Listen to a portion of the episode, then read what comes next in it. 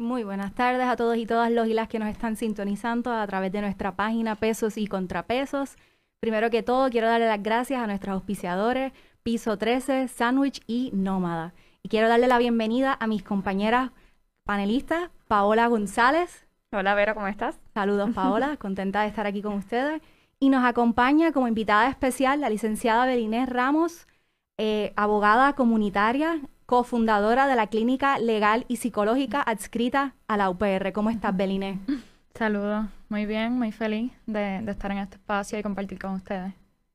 Bueno, Beli, queríamos traerte porque he conocido el trabajo de la clínica muy de cerca y queríamos un poco visibilizar lo que hacen, eh, por qué surge la clínica y me gustaría que comiences con un poco del trasfondo del origen y el comienzo de la clínica legal y psicológica.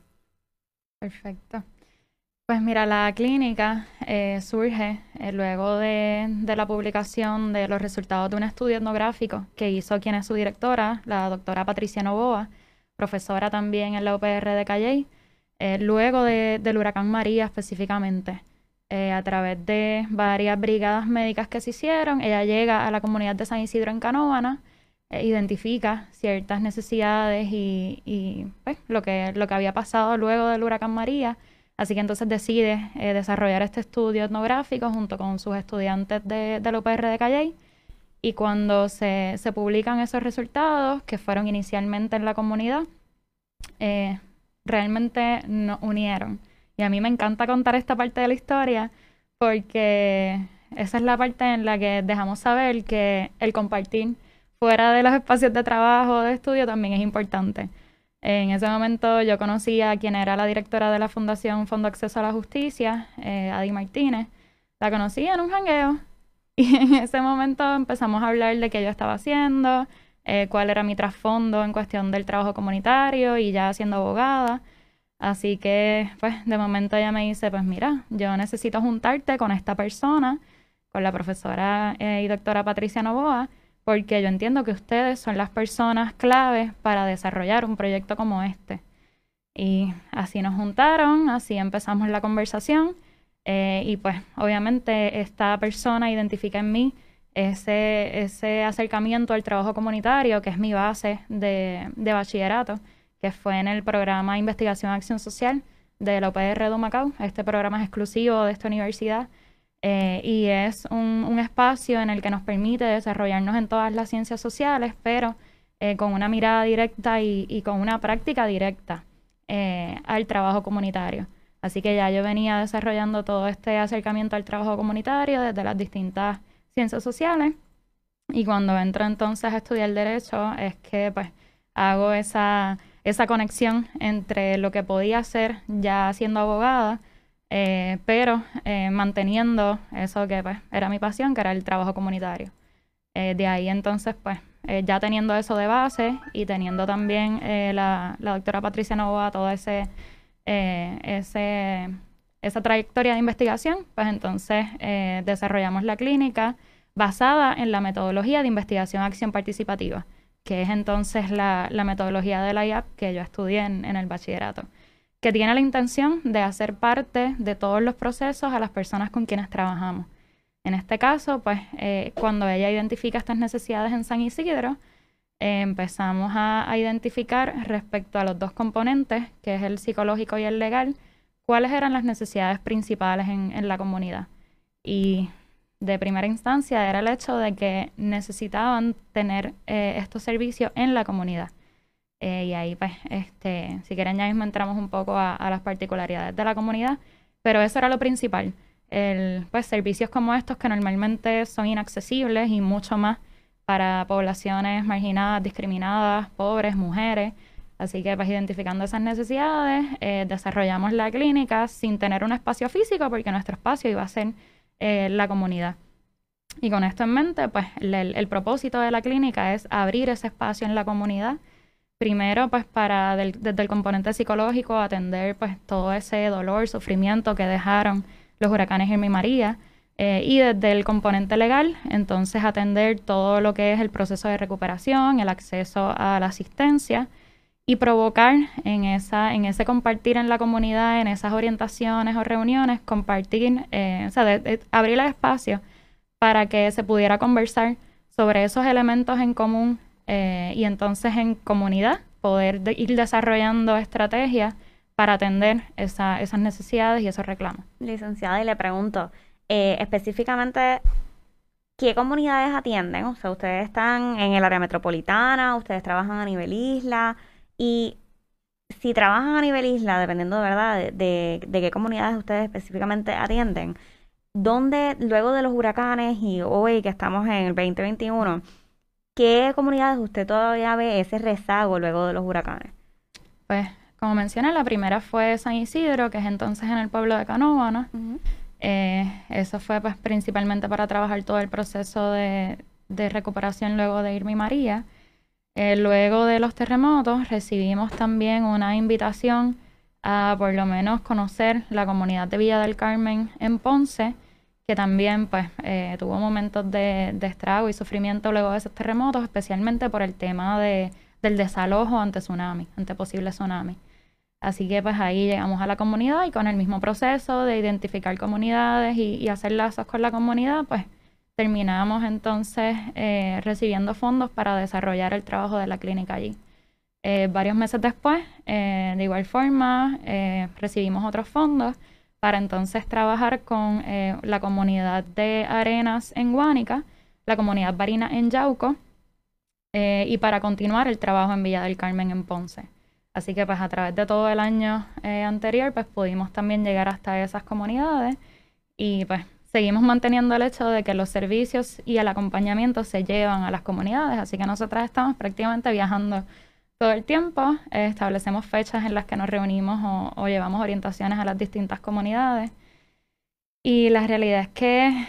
llevamos ya casi tres años en San Isidro y, es un trabajo muy necesario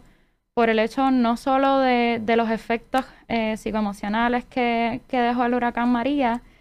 sino porque es una comunidad que lleva 30 años o más de 30 años sufriendo el aislamiento, el abandono del Estado, el discrimen, porque es una comunidad, como mencioné también, en la que la mayoría de su población son mujeres, pobres, negras, muchas inmigrantes de, la República Dominicana. Así que eh, también comparten la situación de, de que la mayor parte de sus terrenos son terrenos rescatados. Así que son varias las, instancias en las que reciben el discrimen por parte del Estado y de esa misma manera el, abandono y, la invisibilidad. Así que esto es una comunidad que no solamente después de los huracanes, sino mucho antes, eh, lleva enfrentando todas estas barreras que obviamente aumentan después de los huracanes, pero a la misma vez eh, han desarrollado muchas estrategias y proyectos de autogestión para poder eh, tener una respuesta ante ese abandono. Claro, y, entonces, es verdad, la segunda pregunta era lo de el rezago ante, luego de, o sea, hoy en día, ¿dónde se ve más marcado dentro de esas comunidades? Pues por lo menos en, en, o sea, en el área, en esta área de, de San Isidro, incluso eh, hoy tuvimos una reunión en la que se está planteando el, el, las repercusiones que va a tener un plan de ordenamiento territorial eh, aprobado que si ya venimos viendo todas estas barreras que enfrenta la comunidad, eh, principalmente con el tema de, los riesgos ante inundación, eh, todos estos planes y políticas públicas del Estado van a mantener ese estatus de, aislamiento, de condiciones pobres, eh, de riesgo en esta comunidad. quizás en, la comunidad de, Villa del Carmen en Ponce, aunque sí eh, tuvieron ese, ese impacto fuerte de los terremotos y de un posible desalojo ante tsunami, eh, han tenido quizás un poco más de apoyo en cuestión de las distintas agencias y, y las agencias han, han, cumplido con su responsabilidad, eh, por lo menos de, de alguna manera mostrar apoyo, cosa que no ha pasado en San Isidro este, con el municipio de Canómana o las agencias que, que tienen responsabilidad sobre esas personas. Eh, y entonces en el área de Yauco y Huánica, pues hemos estado trabajando mucho más con el apoyo a las juntas comunitarias,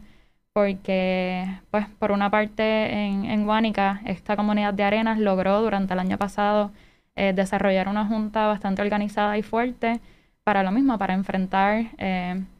no solamente los eventos de desastre, sino eh, las estrategias ante, ante el apoyo o no que hayan tenido del Estado. Y, y en Yauco, pues también fortalecer esa, esa organización comunitaria, pero diría que de todas bajo el mismo pensamiento de, de, entonces tener una respuesta ante desastres o una respuesta ante ese abandono. En cuestión de quizás de cuál de estas comunidades eh, pueda, entienda que, que, hay todavía mayor rezago, sería en Canoana, por, por todas las barreras que tienen que enfrentar. y, y, y, quería preguntar, eh,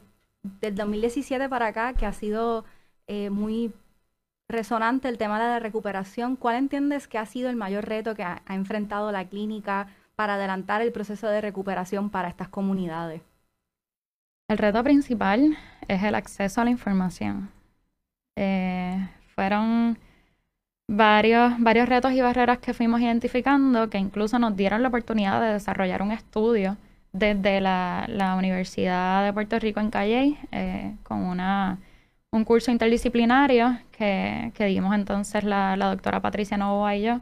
dirigido específicamente a eso, a trabajar y identificar cuáles han sido esas barreras estructurales con las que se ha enfrentado la comunidad después de los huracanes y la principal es el acceso a la información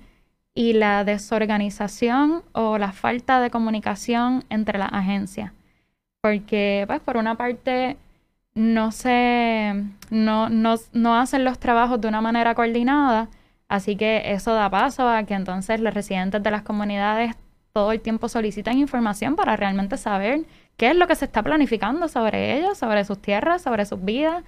Y cómo entonces en ese proceso de buscar información reciben también eh, el rechazo de, de la agencia y ahí yo puedo posicionarme dentro de la clínica como que he sido parte de, de ese, o sea, he vivido con la, con la comunidad ese rechazo porque hemos intentado solicitar información al municipio, al departamento de vivienda, eh, para saber exactamente cómo se va a trabajar la situación de la comunidad, porque hay fondos asignados para eh, reconstrucción de los hogares, para reubicación, para títulos de propiedad, pero esta comunidad tiene unas particularidades que no se puede trabajar igual que otras comunidades o igual que el resto de la isla para quienes se, se hacen o se desarrollan estos planes de acción. Así que se ha hecho bien complicado en estos tres años eh, el poder tener información clara, información directa, eh, información que sea precisa sobre todos los planes que se tienen eh, con la comunidad y solamente hemos podido lograr, por petición de la clínica, una reunión con el, con el municipio de Canóvana en tres años. Y luego de eso todo ha sido eh, negarnos información o negarnos comunicación eh, o darnos información a media eh, realmente no, no contestando las preguntas que estamos haciendo. Así que si somos nosotras como clínica y como abogadas que recibimos esa, esa barrera también en cuanto al acceso a la información, mucho peores para, para los residentes. Que, pues, por eso menciono que llevan años, no solamente ahora, trabajando con, contra estos mismos retos, pero pues en este caso a la clínica le tocó estar en ese en esa posición. Y principalmente, yo sé que, ¿verdad? Y, Vero puede comentar sobre eso también, porque sé que Verónica eh, ha, estado ha, estado trabajando y, y eh, siendo, ¿verdad?, partícipe de, de, las de, de la clínica legal. Eh, ¿Qué principalmente conlleva el trabajo de una abogada comunitaria? Y específicamente porque sé que dentro de ese trabajo uno pueden surgirle otras cosas que uno jamás en la vida pensó que le iba a tocar trabajar con eso, pero por esa misma desinformación, por esa misma falta de acceso, que no tienen acceso al municipio, al alcalde, ¿qué otras labores les ha tocado hacer y pero qué es lo principal que les toca a ustedes? Pues mira, eh, pensándolo ahí pensé como un montón de cosas a la vez. Pero desde, desde el inicio que, que, mencioné que nos sentamos Patricia y yo a desarrollar esto desde cero y a ver cómo vamos a trabajar eh, los servicios, las orientaciones, el acompañamiento. Desde un inicio yo pensaba que esto iba a ser, eh, nada, trabajar las orientaciones individuales respecto al proceso de recuperación con FEMA, con vivienda, con municipios. Eh, y las orientaciones comunitarias, que son entonces eh, basadas en temas que la comunidad identifique, Nosotras desarrollamos esas orientaciones y las hacemos a nivel comunitario. Una vez empezamos el trabajo, nos damos cuenta de todo lo que hay en, la comunidad y en las comunidades que también se tiene que atender desde un acompañamiento legal. Eh, y desde la abogacía comunitaria, que realmente te agradezco esa pregunta porque es bien importante reconocer cuál es ese trabajo y, quizás diferenciarlo de, abogados o abogadas que trabajen con las comunidades a eh, abogadas comunitarias. Y esto porque aunque hay abogados y abogadas que puedan trabajar distintos temas que afecten a las comunidades o a ciertas comunidades, y esto pueden ser comunidades geográficas o, distintos tipos de poblaciones. Eh, pero, sin, embargo, una abogada comunitaria eh, es quien está día a día con las comunidades, es quien entra al espacio de la comunidad, desarrolla lazos con la comunidad y junto con la comunidad desarrollan también estrategias para junto con los residentes y las residentes, lograr que ellos y ellas cambien su realidad. O sea que de una manera somos mucho más herramientas y eso es una de las bases principales de la clínica, el hecho de que las personas eh, con quienes trabajamos, además de ser parte de los procesos, que conozcan cuáles son sus derechos, así que que tengan toda, toda esa información, que conozcan cuáles son los procesos, cómo llevarlos a cabo, a dónde tienen que ir y mucho más allá, también apoyarles en sus proyectos de autogestión. Así que es un poco la combinación de, no solamente dar un servicio, por eso es que también usamos mucho la palabra acompañamiento y, y el concepto de abogacía comunitaria, porque el acompañamiento puede ser que una de las residentes quiere este día empezar a trabajar un huerto comunitario. Pues ahí está la clínica apoyando ese proyecto. O deciden hacer una manifestación eh, como, como pasó con, con, la comunidad de en Canóvanas, con quien también eh, trabajamos desde este año, eh, quisieron ser parte de la convocatoria de la colectiva feminista en, en las pasadas semanas y decidieron este, organizar una manifestación en el municipio de Canóvanas. Pues ahí también está la clínica apoyando. O sea que no es solamente ese servicio directo de orientaciones, sino que es mucho más el estar y acompañar a la comunidad en necesidades, propuestas, proyectos de autogestión. Y por eso entonces eh, la clínica ha tenido que modificar un poco ese trabajo que habíamos pensado que iba a hacer al inicio, entonces poder tener eh, entre más personas como Verónica, que llegó a ser parte del equipo este año, eh, y otras personas que también podamos compartirnos todo este trabajo y todas estas tareas para realmente poder mantener ese acompañamiento con las comunidades. Yo me siento como la aprendiz de Belinés. Yo he ido con, he tenido la oportunidad de visitar varias comunidades en Ponce, en Yauco, en Canóvana, eh, y honestamente yo estado de observadora eh, viendo cómo es la dinámica y verdaderamente el trasladarse a la comunidad es básicamente este diálogo comunitario. Eh, muchas veces pues quizás Beli sirve para facilitar el, diálogo o la doctora Patricia, pero es la idea es que se comuniquen entre ellos y fortalecer la unión entre ellos mismos y, que se organicen entre ellos y ellas porque ellos son quienes se tienen el uno al otro y así yo lo, he estado viendo. Y, y, muchas veces escucharles, escuchar eh, las quejas que tienen, eh, lo que atraviesan, lo que han vivido. Eh, hoy mismo en la reunión que estaban dialogando sobre el plan de ordenamiento territorial de Canóvana, escuchar a las personas de la comunidad hablar de que se está pensando en todo un diseño de desarrollo para una comunidad y el desarrollo una se cuestiona para quién, porque eh, lo que va a ser el plan propuesto es aumentar la las inundaciones en una comunidad que de por sí ya se inunda eh, a niveles que estas personas no pueden salir de sus casas. Y, y honestamente, yo siento que por el momento, pues mi trabajo mm, de abogada se ha convertido pues en este trabajo de, de, escuchar y de tratar de apoyar a estas personas en la medida en que pueda con las herramientas que me proveyó la educación que tuve, a la cual tuve acceso. Y espero pues continuar al servicio de la clínica y con las estrategias que ellos y ellas decidan eh, tomar, pues estar ahí con ellos y con ellas y, poder hacerle frente o ser la voz de alguna manera de estas personas que, aunque ellos tienen su propia voz, pero que, como dice Belinés, por años pues han sido ignoradas sus voces y, esa, mi expectativa también un poco ahí. Pero ese punto de vista que presenta Verónica es interesante y diferente al que, al que presenta la licenciada Belinés, porque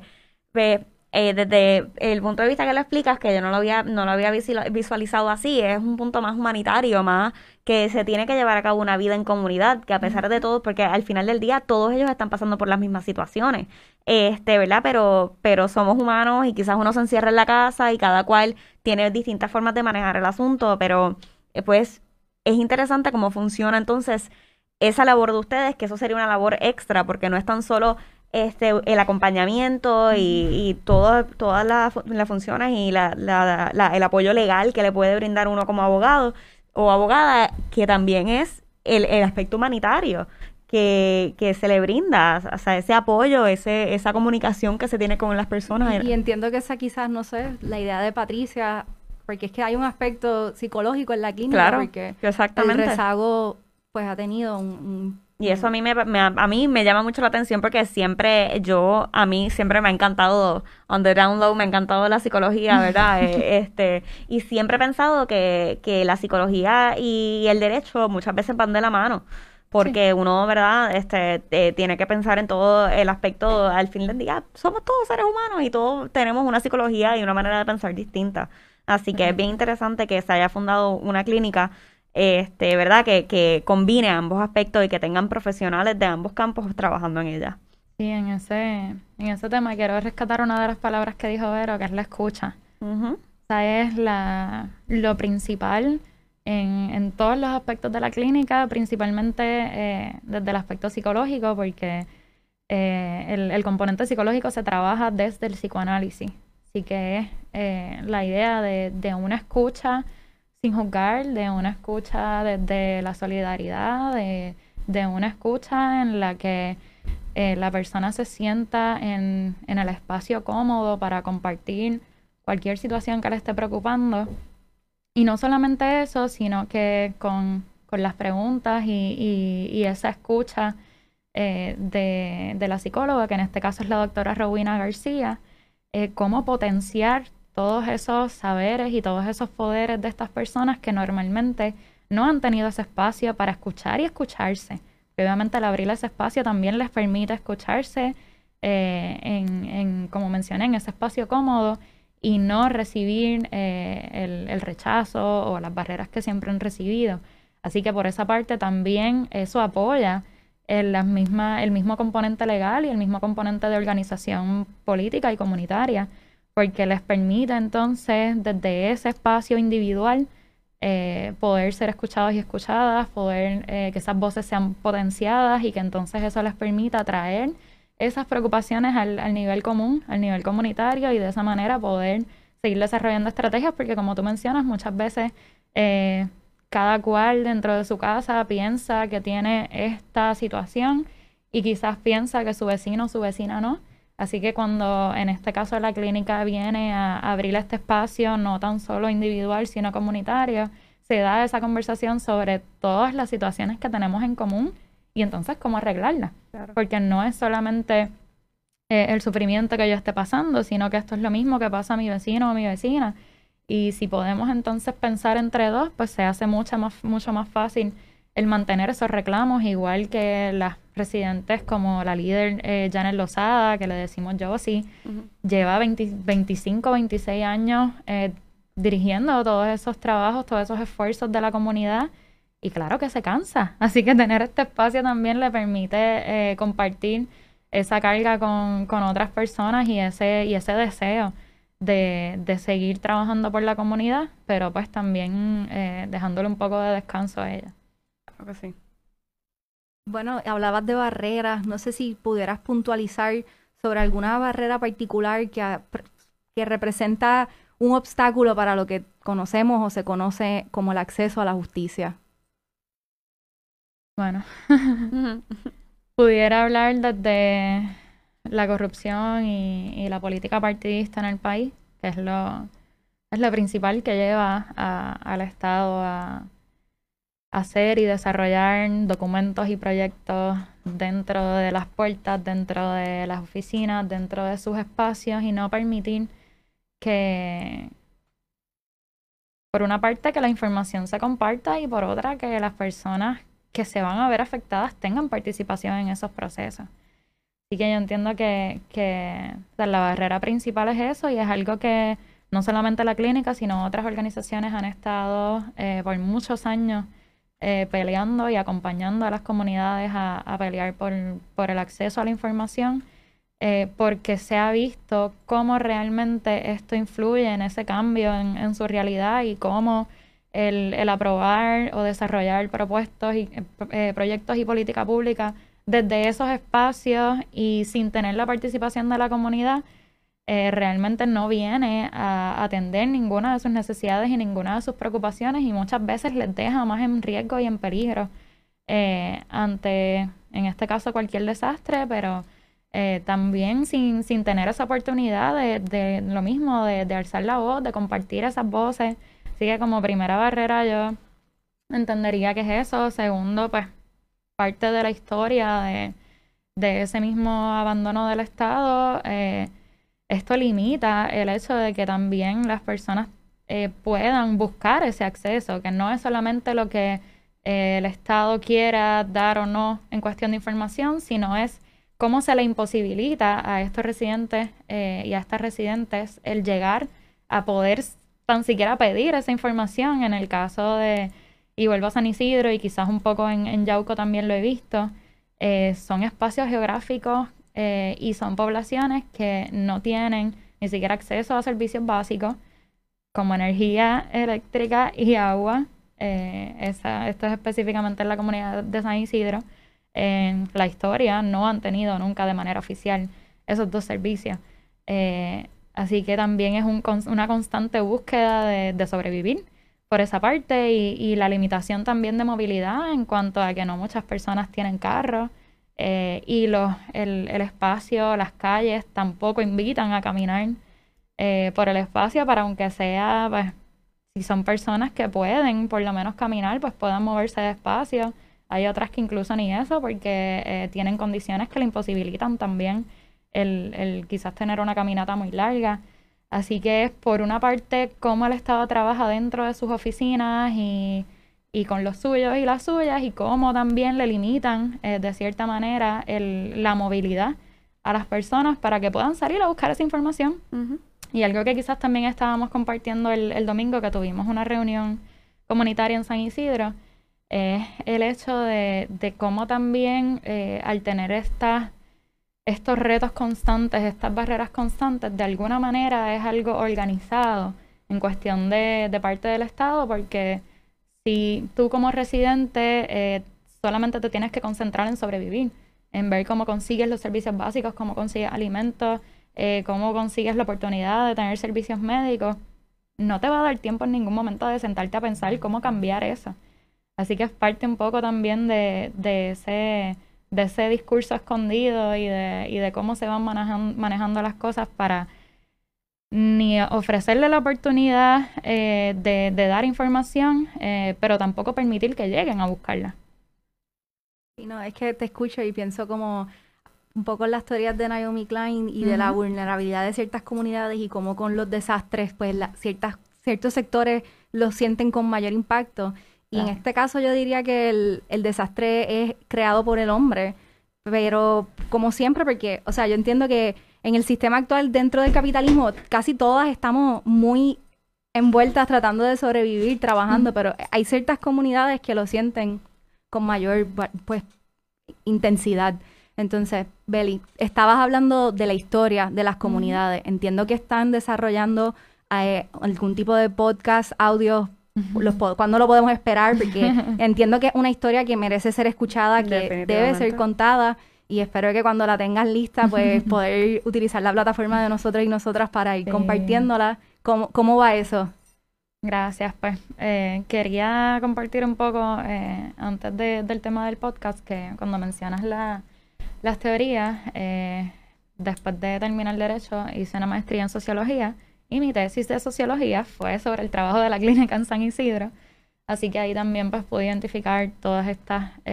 teorías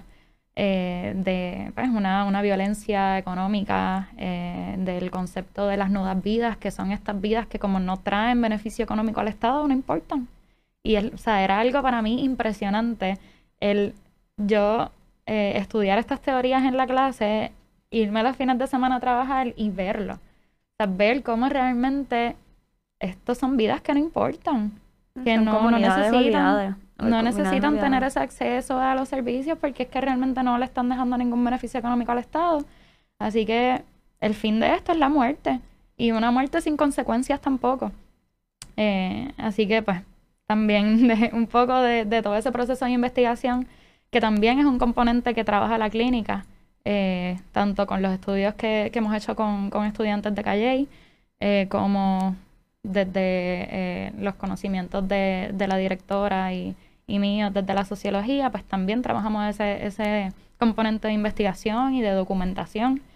Eh, y entonces, pues como ya llevamos tres años trabajando eso, decidimos que ya hay que hacer algo más con tanta documentación, con una historia tan importante, y empezamos a pensar en, pues, en que es una historia no contada o no contada de manera oficial. Y si se cuenta, pues se cuenta entre los mismos y las mismas residentes, así que no hay un otro que escuche esa otra historia que es válida, que, que viene a dejar saber que muchas y muchos llegaron ahí a través de engaños por parte del mismo Estado. Así que es un poco pues complicado para nosotras el, el ponernos en esa posición de, de, apoyarles a contar esa historia y de pensar en las consecuencias que puede tener para ellos y ellas y también para nosotras eh, como clínica y como personas que estamos apoyándoles. Pero hay que hacerlo, ya estamos ahí, estamos en un trabajo, a mí es un trabajo que me apasiona eh, y sé que esto es parte importante para ellos y ellas y, para poder de alguna manera eh, realmente hacer que cambien esas condiciones. Así que pues por esa parte fuimos pensando en que una de las opciones podía ser un podcast en el que no tan solo se escucharan las voces de ellas y ellos contando su historia, sino que también tengamos personas invitadas que, que pues, desde la academia o desde sus experiencias también puedan hablar sobre esas condiciones de vida y sobre esas formas de vida. Así que más o menos por ahí va, va la intención. Eh, si nos aprueban esa propuesta, pues sería quizás como para finales de año que pudiéramos tener el, proyecto ya completo. Y lo estaremos compartiendo con el permiso del resto de los integrantes y las integrantes. Quiero que no habrá objeción aquí. Este, no sé si Paola quiere agregar algo más. No, o sea, definitivamente yo creo que eso del podcast eh, va a traer mucho beneficio también porque... Eh, y mucho awareness, más que todo eh, más, mm, como decirlo así, informar a, este, a distintas personas eh, de, todo lo que está pasando en estas comunidades, que como mencioné ahorita, son comunidades que están olvidadas completamente por el mismo municipio eh, donde están ubicadas. Este, y eso que mencionas de, de, de vida sin, sin, y las muertes sin consecuencias también es algo bastante impactante. Así que yo creo que eso del podcast es tremenda idea, este, para visibilizar, este, todas las situaciones que están viviendo estas comunidades. Y, y le agradecemos, ¿verdad? Este, porque sabemos que no es fácil el trabajo de, de una abogada comunitaria, así que son labores muy admirables la que hacen ustedes y, ¿verdad, Vero? Que, que también has estado en eso, así que yo, ¿verdad? Como abogada también lo, lo admiro muchísimo porque no es fácil. Si el, si el trabajo de un abogado como tal no es fácil, imagínate un abogado comunitario. Así que por mi parte, me quito el sombrero. Gracias y gracias a ustedes por el espacio porque sí es algo que, pues, mucho más para hablar del trabajo de la clínica, es para seguir eh, dándole espacio a esa historia y, y eso mismo, a que se conozca que, que estas condiciones sí se dan en Puerto Rico que pues hay muchas veces que las personas desde sus espacios y sus privilegios piensan que esto es algo que no pasa o que eh, no pasa a estos niveles. Y como dice Vero también, no es hasta que una llega a esos espacios y, y no solo llega, está y ve cuáles son esas formas de vida y, y cómo, cómo se gestionan eh, el desarrollar respuestas y proyectos para sobrevivir es algo que, pues, que muchas veces no pensamos que se da y se da mucho más de, de lo que hemos visto, quizás mucho más de estas comunidades. Hay, hay historias de otras comunidades que, que han pasado por este mismo abandono, eh, pero también demostrando su, su fortaleza y, su capacidad de, de compartir esos saberes y poder entonces gestionar distintos proyectos. Muy bien. Agradecida Belinés por su tiempo, que sé que de aquí sales para otra reunión. Eh, quiero agradecer también a Paola y también agradecer a nuestros auspiciadores Piso 13, Sandwich y Nómada. Síganlos en sus redes sociales, visítenlos, denlos like y share si les gustó este video y continúen compartiendo esta historia. Muchas gracias y buenas tardes a todos y todas.